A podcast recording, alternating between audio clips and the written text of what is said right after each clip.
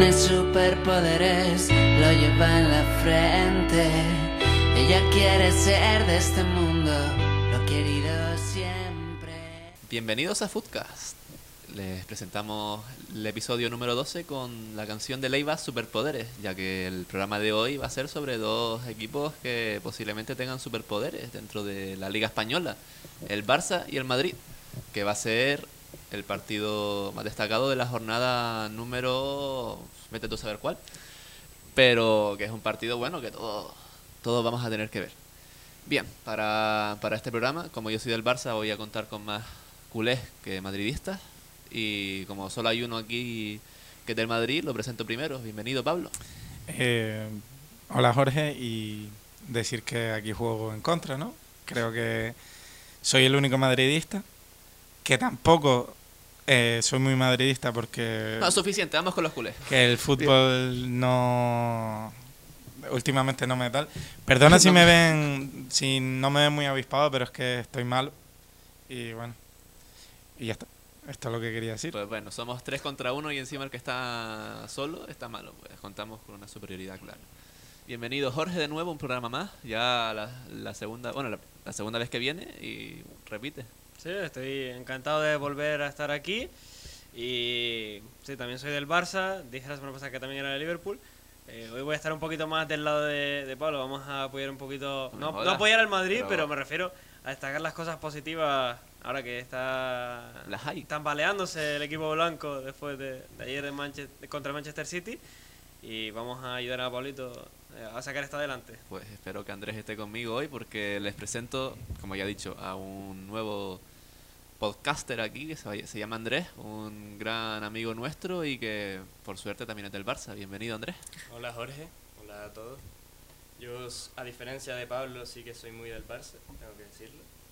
Y, y que voy a muerte el domingo con... El domingo, ¿eh? ¿Verdad? Sí, Sí. Con el Barcelona. que fue un podcaster que llegó a última hora. Por- por eso no está tan enterado del tema como nosotros. Y bueno, empezamos. La primera pregunta es, ¿cómo vemos a cada equipo? ¿A quién vemos favorito? ¿Cómo lo ven ustedes? Bueno, eh, yo ya tenía pensado el discurso, iba a decir que el Madrid es el favorito por el hecho de que juega en Bernabéu. Como, como echa balones fuera, ¿eh? Cómo le mete toda la presión al hasta equipo que, rival. hasta ¿eh? que Rodrigo fue expulsado este fin de semana, ¿no? Y entonces ya cambió todo tu Sí, discurso. en parte, en parte Rodrigo está expulsado, el Barça fuera de casa no termina de arrancar y, y es un equipo muy blando. Pero después de... Bueno, pero sabes que el Bernabéu es nuestra segunda casa. Claro, claro, lo que iba a decir, después de ayer del, del- Manchester City, hay que tener valor para creer que el Madrid es favorito. Eh, yo creo que puede ser el clásico en- de peor nivel de los últimos años, dos equipos que vienen en horas bajas. Eh, decías que el Barça eh, se da muy bien el Bernabéu, lleva cuatro victorias seguidas en el campo del Madrid. La última derrota es de 2014. O sea que se antoja complicado, pero mira, yo veo un partido muy igualado. Eh, es cierto que uno tiene a Messi y otro no, y ahí puede haber un gran factor diferencial, luego lo comentamos si quieres. Pero yo creo que eh, parte como principal favorito, pero por poco, el Barcelona. Tú has dicho que ustedes tienen a Messi, nosotros tenemos al gran Vinicius, que yo creo que tiene mejor definición que una, que una televisión en 4K. Porque, Una madre mía. feria, dice. Sí, sí, madre mía, ¿cómo define ese tío? Pablo, la, la- el tema no se lo ha preparado, pero los chistes sí. Sí, sí, sí, eso va en mi ADN. Eso yo creo que incluso con coronavirus me salen los chistes solos. Eh, yo quería decir que yo no sabría decirte sinceramente a quién mm, veo favorito. Yo ayer no pude ver el, el partido de Champions, pero sí vi el del Barcelona. Y yo creo que tener la pólvora mojada se le queda un poquito corto al equipo, al equipo culé, porque era como no creaba sensación de peligro. De hecho, el gol de Griezmann, yo que lo estaba viendo, hasta me sorprendí. Dije, coño, has metido. ¿Sabes? Porque era una posesión que, una posesión que, que no tenía, no iba a ningún lado. Estéril. Sí, yo creo que en parte a mí también me sorprendió el gol de, de Griezmann en el sentido de que por fin el Barça se dio eh, un pase en profundidad a la espalda de los defensas, porque es algo que sí que hacía mucho en los primeros años con Luis Enrique y que últimamente eh, poquitos pases en profundidad, sí que se ha hablado alguna temporada de los cambios de orientación de Messi a Jordi Alba, no hasta Jordi Alba, hasta Junior Firpo. El partido del Nápoles me pareció complicado para el Barcelona en el sentido de que El Nápoles defendiendo junto, sin estar defendiendo dentro del área, defendía eh, líneas muy juntitas, adelantado. Y, y para el Barça se le complica este tipo de partidos. eh, entonces hay que ver cómo pu- puede plantear el Madrid una defensa cuando el Barça quiera atacar en estático y sobre todo la salida del balón de juego. Yo creo que esa va a ser una de las claves porque el Barça va a intentar proponer salir el balón de atrás, el Madrid va a presionar muy arriba como ocurrió en el Camp Nou y yo no las tengo todas conmigo de que el Barça en todo momento vaya a salir de forma correcta, sino alguna pérdida, véase de Busquets, eh, Rakitic, que son jugadores que no están muy acertados físicamente, eh, puede estar ahí la clave del partido para el Madrid. Yo tengo que decir que el Barça que se vio el otro día en Nápoles fue un partido bastante malo por parte del Barça. Pero el Madrid no va a salir a jugar como salió el Nápoles. Y creo que va a ser un partido bastante igualado. Que no hay gran favorito, porque desde hace tiempo creo que ambos equipos están flojos. Por mucho que se hable de que uno esté mejor que el otro. Luego se demostró que el Madrid en Champions tampoco está muy bien. Creo que ningún favorito que el Barça está siempre juega mal fuera de casa, pero en el Bernabéu se le da especialmente bien y a Messi se le da sobre todo muy bien el Bernabéu. Y tenemos que también partir de la base que los clásicos son partidos diferentes, que igual a diferencia de otros encuentros no importa tanto cómo llega cada equipo, sino más bien el mismo partido, cómo empieza cada uno y, y quién mete primero, que también suele ser bastante definitivo. Sí, bueno, pero al final, eh, lo que comentamos la semana pasada, en Champions tampoco importa la dinámica eh, liguera, si viene jugando bien, si viene jugando mal, porque suena la música de la Champions y cualquier jugador se viene arriba. Escuchaba precisamente la previa del partido del Barcelona contra el Nápoles eh, a un periodista, no recuerdo si era Maldini, decir que era la oportunidad de Junior, que es cierto que no está haciendo una gran temporada, que está muy lejos de esa versión del Betis que se suma mucho al ataque, de que era una oportunidad de verdad para demostrar su calidad y tampoco tuvo el mejor de sus partidos. Entonces quiero, no sé hasta qué punto en el clásico puede dar un paso adelante, decir yo estoy aquí y va a ser complicado para, para el Barcelona que sea tan fácil la victoria.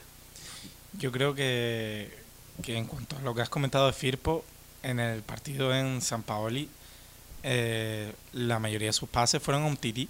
O sea, es que no se atrevió. De hecho, si dio uno o dos pases a De Jong o a Rakitic, fue un milagro, porque la mayoría era levantaba la cabeza, o no veía a nadie, o no se sentía seguro para dar el pase, volvía para atrás.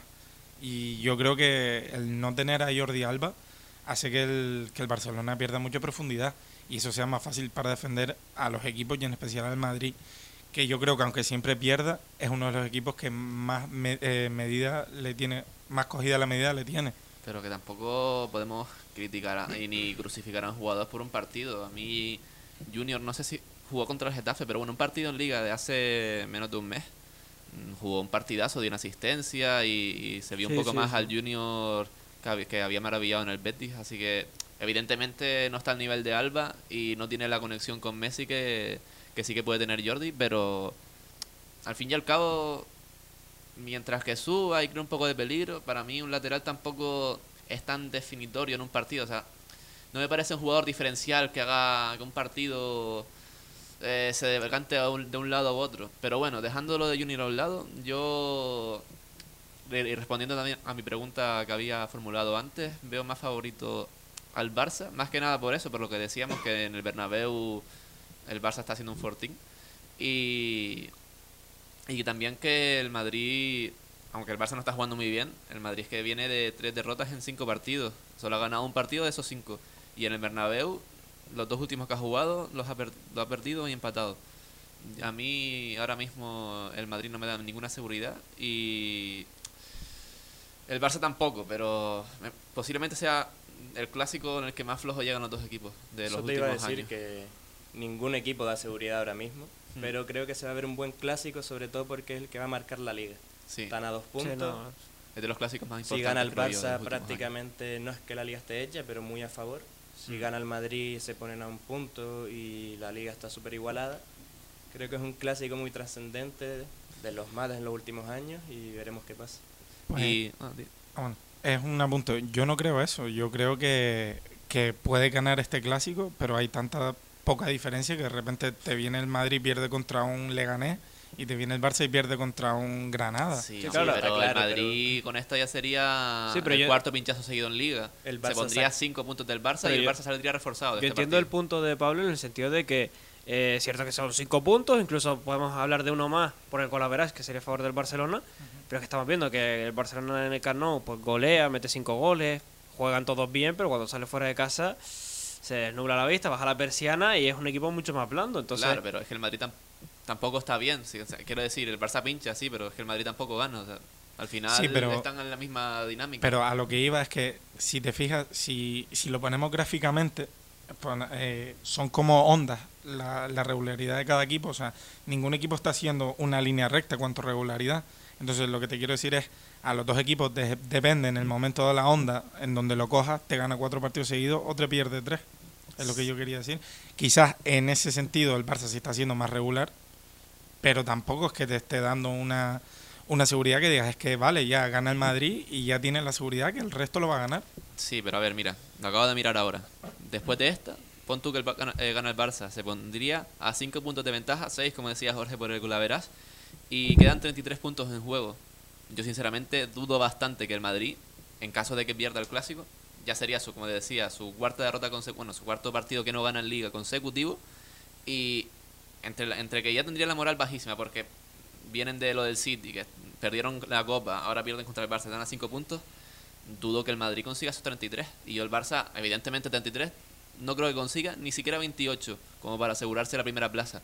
Pero yo al menos creo que 22 o así se puede conseguir. Y suponiendo que el Madrid no va a conseguir los 33, yo creo que ya esa diferencia en liga, quedando tan pocas jornadas, y suponiendo la derrota del Madrid, que dejaría al equipo tan mal anímicamente, yo veo bastante claro que, que sí que la liga estaría sentenciada por el Barça. No así si el Madrid estuviese eh, por encima de un punto en caso de que ganase, porque al final, al fin y al cabo, solo un punto. Pero bueno, vamos a la siguiente pregunta que si no, no avanzamos. ¿Cuáles, ¿Cuáles creen ustedes que son los puntos clave en este partido? ¿Qué creen que, que va a definir? ¿El que Messi. marque gol? Messi siempre es un punto clave, es un punto definitorio. Y más en este Barça que si el crack argentino no está bien, el Barça no está bien. O si no se encuentra cómodo, el Barça no se encuentra cómodo. Pero quitando lo obvio, porque eso yo creo El que que... marque es-. ¿eh? Exactamente, yo creo que es el que marque más goles gana. Bueno, y los porteros. sí, los Los porteros, porteros también. últimamente están en un estado magnífico. Ter Bueno, Courtois lo que hizo en Levante, uff. Sí, pero son A una ver, sí, sí, parada eh, de- está mejor que en octubre, eso Lleva un montón de paradas eh, Courtois seguidas, un montón de partidos a cero. Ter Stegen está en un estado de forma Sí, de los mejores, por no decir el mejor del Barça. Yo creo que el clásico también se va a medir mucho por, por los dos porteros. Y yo creo también quien controla el centro de campo. Quizás el Madrid tiene la mayor oportunidad en los últimos 5 10 años de enfrentarse a un Barça que no está tan fuerte en el centro de campo y como le domina el centro de campo el Barça se pierde. Claro, eso es, eso es lo que iba a comentar. Yo creo que el centro del campo va a ser bastante importante en este partido en el sentido de que eh, el Madrid tiene un jugador que parece que tiene 3, 4 o 5 pulmones, que te aguanta 10 partidos seguidos si hace falta, que es Fede Valverde. Y al Barça se está viendo eh, que a Busquets se le empiezan a notar los años, eh, que Rakitic, no sé si es por la edad o porque está mirando en verano a ver qué va a ocurrir con su futuro. Arturo Vidal es otro que tampoco que está jugando de extremo ahora, sí, no pero te puedes jugar un 4-4-2 y, y jugar con Griezmann y Messi adelante también. Eh, Arturo Vidal tampoco está a un nivel eh, como temporadas anteriores. Me gustaría ver más a Artur, que es un jugador que está jugando muy poco últimamente. Y yo creo que la gran clave del partido son en los dos laterales izquierdos de los dos equipos. Porque uno está Junior Firpo, que probablemente sea del 11 titular que va a sacar el Barcelona, jugar más débil. Y en el otro lado, si juega Mendy o si juega Marcelo. Porque es A mí que Mendy me encanta. A mí Mendy me está gustando mucho. Mendy es cierto que en ataque no tiene la proyección de Marcelo y aún le falta por mejorar, pero es un chico joven y lo va a hacer seguro. Es un seguro atrás y Marcelo es mucho más ofensivo. Es cierto que el Madrid, cada vez que juega Marcelo, eh, parece que está hecho aposta, pierde o empata, se deja puntos en el camino. Entonces va a ser un punto a que mirar si juega Marcelo, si juega Mendy y sobre todo Junior. Vamos a ver qué versión vemos de Junior. Pues yo creo que me voy a, a apuntar a lo que decían del centro del campo. Creo que ahí va a estar el partido. Si el Madrid consigue que entre Fede, Kroos, que posiblemente juegue porque ayer no tuvo ningún, sí, no tenía ningún problema, según dijo Zidane. Y Casemiro, que jugó un partido horrible contra el City para mí, que es raro en él porque porque estaba haciendo una temporada para mí la mejor de su carrera. Pues si entre los tres consiguen superar al Barça y, y crear superioridad en el centro del campo, creo que ahí el Madrid va a sacar una gran ventaja y, y con que luego metan, metan gol, les Incluso- va a servir. Incluso el centro del campo que mencionabas, eh, a mí me falta el mejor jugador que tiene el Madrid en el centro del campo, que lo vas a tener en el banquillo, lo vas a reservar, que es Luquita Modric, que sale, va a controlar muy bien el balón. Yo tengo la corazonada de que Zidane va a repetir 11, el 11 que sacó ayer contra Manchester City y repetía contra el Barça. Yo creo que voy a ver a Isco, Sí, igual que en el partido de ida, en el partido de pero ida... fue bien al, al Madrid con ese 11, no creo que... Bueno, Isco, no jugó mal. El partido de ida contra el Barcelona el Camp Nou también jugó, a todos nos sorprendió. No está teniendo continuidad y volvió a jugar bien. Yo lo creo más por, por, encarar, en la, por encarar a las bandas, ¿no? Yo creo que volveremos a ver a Vinicius, eh, que no está Sergio Roberto, que es el lateral que más vuelve loco, Semedo, sin ser un nivel top mundial ni, ni que sea santo de mi devoción. Es un lateral que puede frenar a Vinicius por nivel de velocidad, pero yo creo que Isco y Vinicius en la banda va a ser algo seguro. No, y como Semedo tenga un partido bueno, es un, me parece cuando sube, que es como si llevase jugando de extremo toda su vida. O sea, un partido que jugó hace no mucho, no me acuerdo contra qué equipo, que creo que metió gol. Le dio el palo, creo que fue. O le dio le el dio el palo, palo. que, vamos, parecía que le ponían a Van Dijk delante y le rompía la cintura. Sí, es que en el Benfica jugaba una defensa de tres cuando en la última temporada de Semedo en el Benfica antes de llegar al Barcelona jugaba como carrilero, entonces tenía mucho carril para subir. El problema es que no ha llegado a, a tener esa conexión como tenía con Messi eh, Dani Alves y eh, sí que tiene mu- mucho recorrido. El otro día, por ejemplo, es un desmarque de ruptura fantástico para eh, ponerle con el bandeja a Griezmann, que es otro de los jugadores que yo creo que puede tener el factor X del Barcelona, ¿no? Es un jugador que, Sí, si bien no está, no está participando mucho en el juego, pero al final, a nivel estadístico, en goles y asistencias, no es su mejor temporada, pero tampoco se puede echar tanto en cara. A mí, bueno, porque me estaba quedando con el tema que me dijiste antes de la alineación, me fijé ayer que generalmente Zidane, salvo contra el City, en los partidos importantes, de hecho la Supercopa lo hizo dos veces, en los dos partidos que tuvo, suele jugar con los cinco centrocampistas, con Isco y luego lo- los cuatro fantásticos, como quieren llamar. No, yo creo que jugará Vinicius. pues. Yo es que creo que Vinic- Vinicius, evidentemente, ayer fue de lo mejor del Madrid, pero eh, Zidane lo quitó, fue el primer cambio y lo quitó enseguida. Y por tanto, yo creo que al final. Yo pondría a Vinicius, y de hecho, pondría la de ayer, bueno, no sé, pero bueno, que a Vinicius lo pondría seguro. Claro, pero pero, creo porque, que la. pero tú lo pondrías porque no mete gol, ¿no? Claro, exactamente, porque... No, no, pero a ver, Vinicius tiene un montón de deporte y aunque no meta, pues siempre Crea mucho peligro, crea mucho siempre. peligro, sí. Pero yo creo, siendo realista, que al final Zidane va a jugar con Modric, Casemiro, Valverde y... Y. Yo creo y que luego, también. y luego Y- ya estará Isco o Vinicius, ahí creo que puede estar la duda. Y más si se- la base va a estar en quién domina el centro del campo. El Madrid va a jugar con esos cuatro centrocampistas, seguro y sí. Y venga, vamos a, vamos a salirnos un poco del tema principal de, de este partido. Vamos a hablar un poco de los clásicos en general. ¿Qué clásico de los últimos años les marcó a ustedes? O bueno, mira, más interesante, se me acaba de ocurrir una gran pregunta. ¿Cuál es el primer clásico que recuerdan ustedes de haber visto cuando eran pequeños? El 3-0 de Ronaldinho. ¿no? Es lo que iba a decir. Yo el 3-0 estando en casa de mi abuelo, una- un espectáculo de Ronaldinho. Antes luego estábamos comentando fuera de micro. eh, a Pablo no le trae muy buenos recuerdos por el resultado de su equipo, pero yo creo que es una de las exhibiciones futbolísticas a nivel individual más top de, de toda la historia. Y que personalmente para mí fue uno de los motivos principales para hacerme del Barça. Mm. Hasta esa edad estaba en una edad en la que todavía no tenía un equipo definido. Estaba los Asuna, el Betis. Pero el ese, Arsenal. ese año, el del Barça y sobre todo el de Ronaldinho, me marcó a mí y desde entonces soy culé. Ah. Yo, bueno, fue- habla tú. somos más o menos de la misma generación los tres, o sea, somos... Tú eres del no- 99, ¿no, Jorge? 99, sí. Tú eres del 98. 98, Andrés. Bueno, Andrés y yo somos del novi- 98 y And- y Jorge del 99, o sea, prácticamente lo mismo. Y así que, bueno, más o menos nuestra respuesta va a estar más o menos igual. Así que sí, también creo que mi primer recuerdo es el de Ronaldinho. Y también, esto ya fue más a posteriori, pero recuerdo también el gol de Baptista en el Camp Nou que ganó el Madrid 0-1, también fue unos años posterior después de este.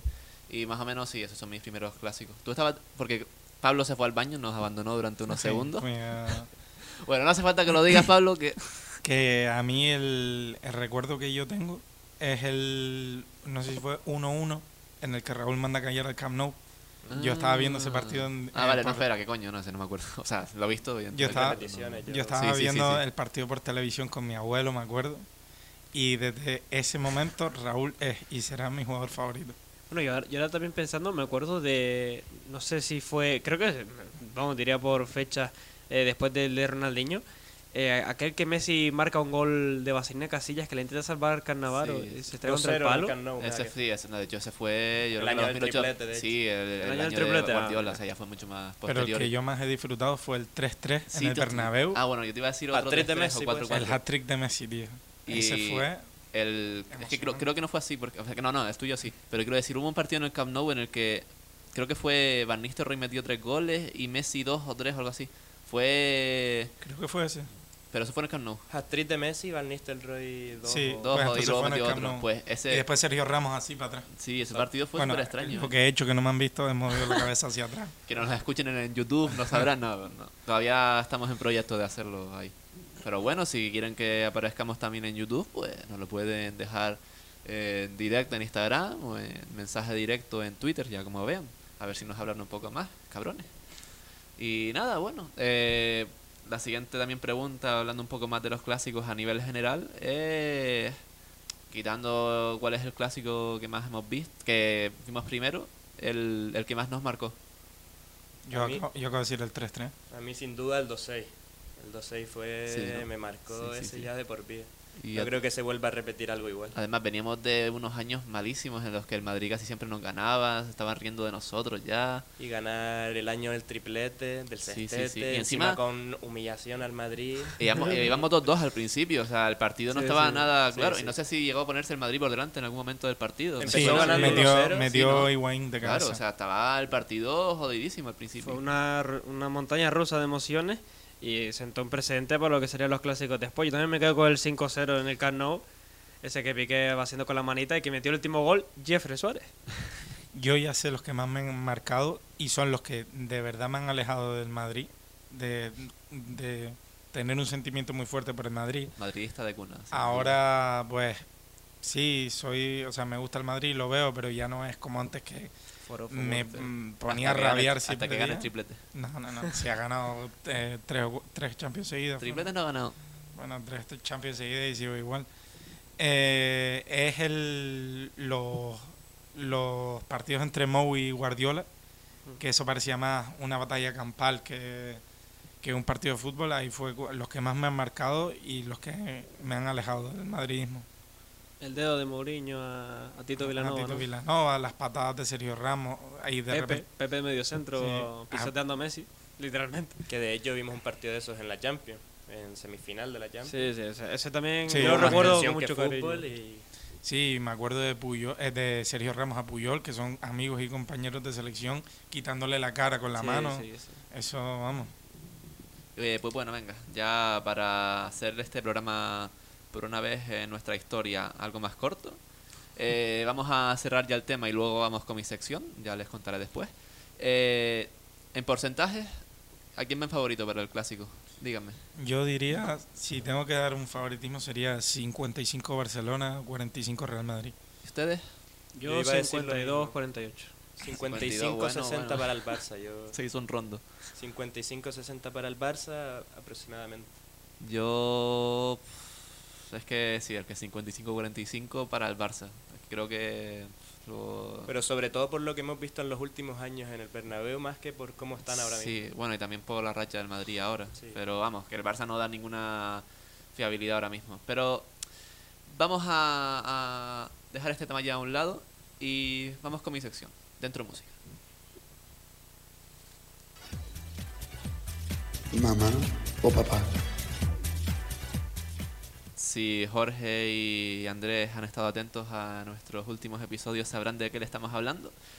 Pero de todos modos se lo explico a quienes estén escuchando por primera vez detrás de, los micros. Eh, Mamá Papá es una versión del This de toda la vida que sobre todo ha hecho charlas de fútbol. Sí, aquí nos copiamos bastante de, del canal. Y, y nada, les doy dos opciones a elegir. Debería haber sido del Madrid y Barça, pero no me lo preparé, sinceramente. Bueno, venga, venga, lo- se lo voy a hacer. Se lo voy a hacer del Madrid el Barça y luego les hago los que tengo preparados. Y, y nada, eso, eligen entre, les doy a elegir entre dos jugadores y ustedes me dicen quién prefieren. Por el bien del programa, es mejor que las explicaciones de por qué preferimos a uno que a otro sean cortas. Pero bueno, si se quieren alargar, allá ustedes. Eh, empezamos con, con el Madrid o Barça, venga, me lo voy haciendo en mi mente. O, eh, hola, te iba a decir. ¿Ter Stegen o Courtois? ¿Quién prefieren? Creo que aquí es obvio. Ter Stegen. Sí, Ter Stegen. Ter Stegen. Ter Stegen. Siguiente. Eh, Men- bueno, mira, le voy a hacer una diferente. No voy a hacer Madrid o Barça en este caso. Voy a decir Mendy o Marcelo. Actualmente Mendy. Joder, se van a decir todos al mismo tiempo. Actualmente Mendy. yo. No, Vale. yo, yo me quedo con Marcelo. Muy bien, gracias Jorge por hacer un poco, darle un poco de sentido a esta sección. Yo Mendy, sí. Eh, vale, un Titi. un- voy a ser un poco diferente. No voy a ser siempre Madrid o Barça, porque cuando digo un nombre digo, hostia, y si comp- compito a dos jugadores, si les pongo a enfrentarse, un Titi o Lenglet. Actualmente, sí, no hace falta que diga actualmente. Lenglet.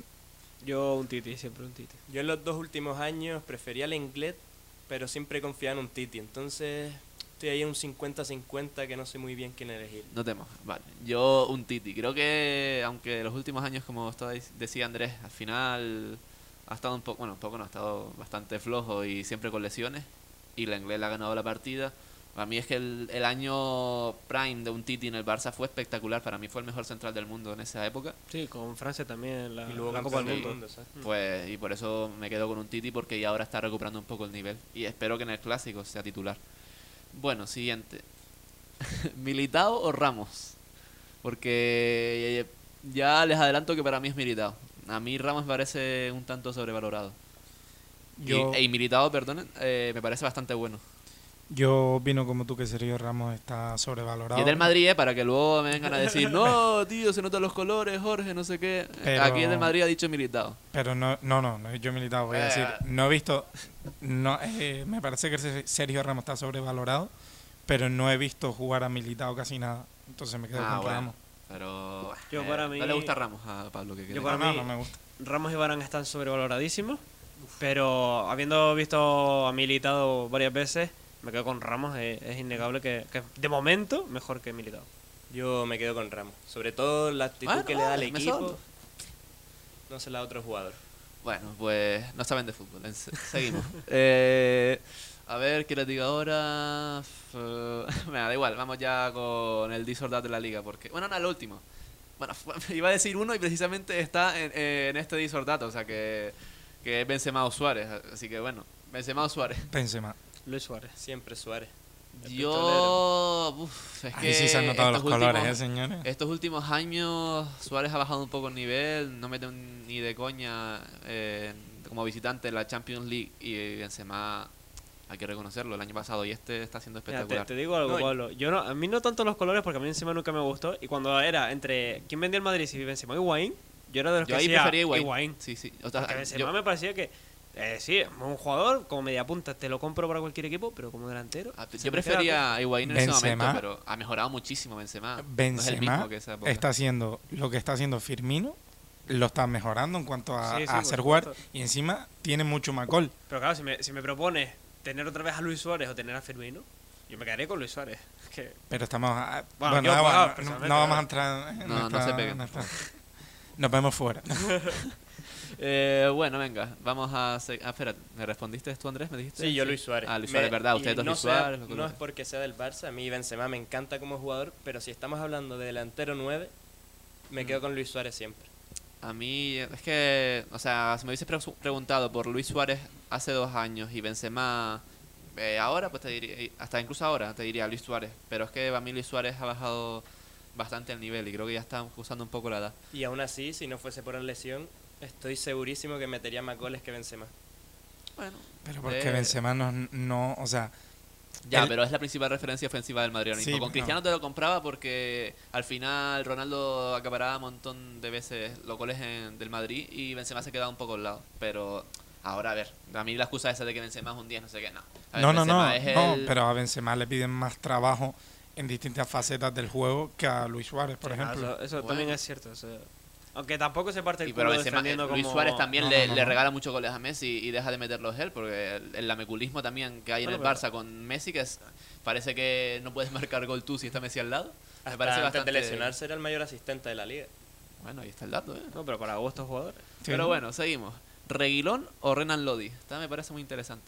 A mí ahora mismo Lodi. Me parece que Reguilón ha pegado un bajón. De hecho, el otro día, el eh, ¿en qué partido fue? En el partido que Suso mete un golazo desde fuera del área. eh, hace dos jornadas eh, eh, tuvieron que cambiar a Reguilón porque se estaba perdiendo defensivamente. Bueno, defensivamente tampoco lo es que sea Sí, no es. de los mejores del No mundo, ni siquiera de la liga, pero yo me quedo con Reguilón. ¿Y tú, Andrés? A mí, yo soy muy de Reguilón, tengo que decirlo, y confío mucho en él y creo que tiene un buen futuro en el Madrid, si es que lo sigue queriendo el Madrid. Pero ahora mismo me quedo con Lodi. Pues yo, Reguilón. A mí, como decías tú, también soy muy fan. Me encanta Reguilón, soy muy fan. Y el año pasado, para mí, me pareció surrealista. O sea, para mí jugó muy, muy, muy, muy bien. Después Sí, de. Vinicius, fue el mejor del Madrid, pero con diferencia. Sí, no Y- se entiende la sesión y mucho menos el fichaje de Mendy, ¿no? Teniendo a, a Reguilón. Y me reía antes cuando dije esta comparación porque me han acusado de que no tengo ni puta idea de fútbol porque digo que Lodi no me parece me parece sobrevalorado. O sea, me parece que no, no un cojo, no cojo, evidentemente, mejor que, que De La Bella y Dani Castellano.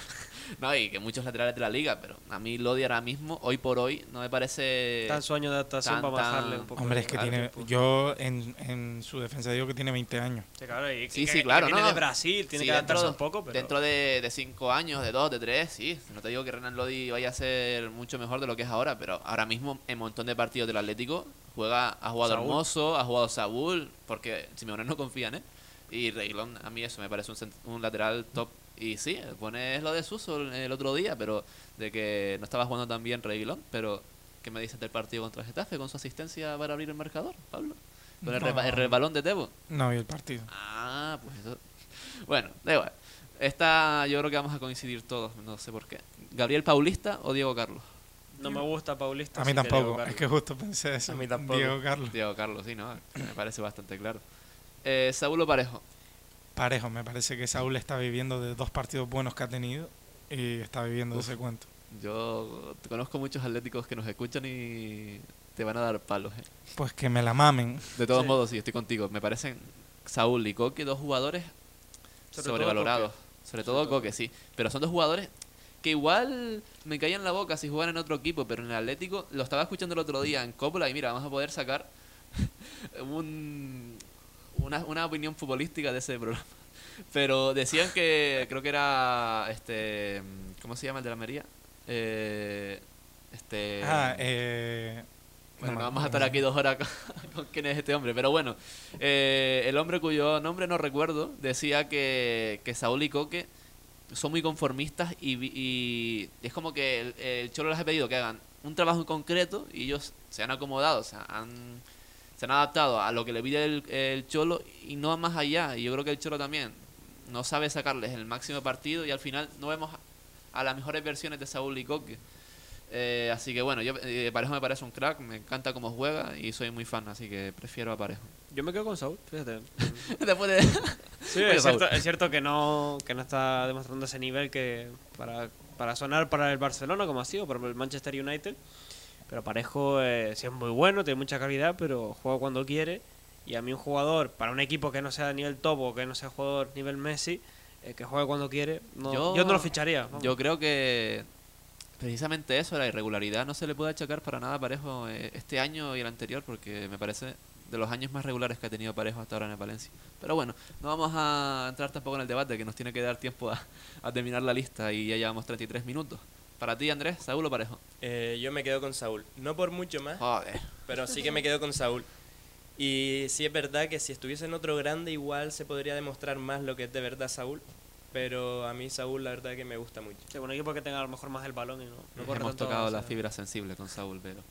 Bueno, Frenkie de Jong o Fede Valverde. Yo lo tengo clarísimo, a mí pocos jugadores van a gustarme más que Frenkie de Jong. A mí me encanta Frankie de Jong, pero Valverde lo está haciendo genial. También son dos jugadores diferentes en el medio de campo. Uno es más todoterreno, el otro tiene Mm. una calidad inmensa con el Ah, balón. box to box. Box, Pero a mí, box to box. como veo yo el fútbol y como me gusta a mí, me quedo Como con Frankie Abascal. de Jong. Pepe tu Pepe. Como Abascal. box to box. Box to box. Así que bueno, Frenkie de Jong y Fede Valverde. Pablo, tú. Yo, yo, uf, Y luego desempato yo. No, no. Tú ya el empato, ¿no? es que a mí, es que me tiran mis colores o Fede Valverde, diría yo. Bueno, mira. Fede Valverde pues mismo. igual eres más del Madrid de lo que pensaba. No, pero porque al fin y al cabo no, o sea, da igual, no me voy a, no me voy a explayar aquí. Pues yo, a mí me encanta Frenkie. O sea, era casi que de mis jugadores favoritos el año pasado porque es muy del estilo de jugador que me gusta. Pero Fede Valverde es que me parece una maravilla, tío. Es que lo hace todo. Estaría Que bonito Tiene llegada. Verlos juntos a los dos. Sí, Pues sí. Sería un espectáculo. Centrocampo Medio muy campo. difícil, ¿eh? A ver si se nacionaliza holandés, Fede Valverde. Está en trámite. O uruguayo, digo. Ahí lo veo menos. Sí. Que Bueno, pero si, pero si Griezmann siendo francés se cree uruguayo también, no. Mm. ¿Qué sabe? Venga, seguimos. Odegar, quedan tres. Y ya cerramos. Odegar o Vanega. Yo- es que, Ah, espera, qué mierda de compa- eh, Perdón, es que ni, la estaba leyendo y ni me estaba dando cuenta de lo que estaba diciendo. Ah, fuera, Vanega que se vaya ya a Arabia. Odegar, bueno, también va a ser bastante obvia, pero igual a alguno de ustedes le va a gustar más la otra opción que le voy a poner. O Canales. Ahora Yo- mismo Odegaard. Y a mí me encanta Canales, ¿eh? Sí, a mí también me gustan mucho Canales. Me da pena y por lo el, buen joven re- que es por el y- buen recuerdo que le tengo del Racing me voy a quedar con Canales. Yo voy a decir empate. A mí, Canales. Me sorprende un montón Canales. Ese sí que me parece el renacido. Bueno, Cazorla, o sea. En cuanto a lesiones, me parece renacido Cazorla. En cuanto a que ya parecía que se iba a retirar y al final lo ha logrado. Canales también ha tenido un huevo de lesiones. Pero Cazorla, o sea, cuando se lesionó con el Arsenal estaba a un nivel top y cuando volvió con el, con el Villarreal también estaba en un nivel top. Pero lo de Canales es, Y muy de curioso. estar dos, tres años lesionado. Sí, dos sí, años sí. lesionado. Pero lo de Canales es, es muy curioso porque en el Racing estaba petando, pero luego ya en el Madrid empezó a bajar. Creo que después se fue al Valencia o la Real Sociedad. No, al Valencia primero y después a la Real Sociedad. Y a mí ya ahí, cuando se fue. Bueno, cuando se fue del Racing, bajó el nivel una pasada. Luego las lesiones, bajó todavía más el nivel. Y yo ya lo estaba dando por perdido, ya ni siquiera me gustaba cómo, cómo, lo, cómo lo hacía él. Y después, de repente, llegó al Betis y empezó a, a jugar súper bien. Me sorprendió bastante, pero bueno. Eh, se quedan con Odegar y, y corre con Canales. Pues yo empate. Yo voy a decir, las dos me gustan, así que bueno. Joao Félix o Dembélé. Aquí Por juego, por proyección, es Dembélé. Pero me quedo ahora mismo con Joao Félix porque es que Dembélé está jugando poquito. hmm, Por Complicado. lesiones. Bueno, tampoco yo Félix ha jugado mucho esta temporada. También ha tenido muchos problemas de lesiones. lesiones. Sí, Eh, pero no me va a comparar. No, no, no, por supuesto que no. Dembélé ha jugado muy poquito. Para mí es muy complicado porque me gustan muchísimo los dos jugadores. Cierto que tiro más hacia los mediapuntas, pero esta vez con Dembélé. ¿Y tú, Andrés? Quitando las lesiones, me quedaría con Dembélé. Yo creo que Dembélé tiene... A ver, Joao Félix a mí me encanta también, me parece un jugadorazo y creo que eh, con el Cholo no, no va a rendir ni no va a sacar todo su potencial, pero me parece un jugadorazo. Pero me parece que es mejor jugador Dembélé. O sea, Dembélé para mí tiene una calidad que pocos tienen en, en el mundo ahora mismo. Neymar y habría que pensar en otro, pero te digo, está en un top que yo creo que Joao Félix no llega. Eso sí, posiblemente Joao Félix acabe siendo mejor jugador porque Dembélé es súper irregular.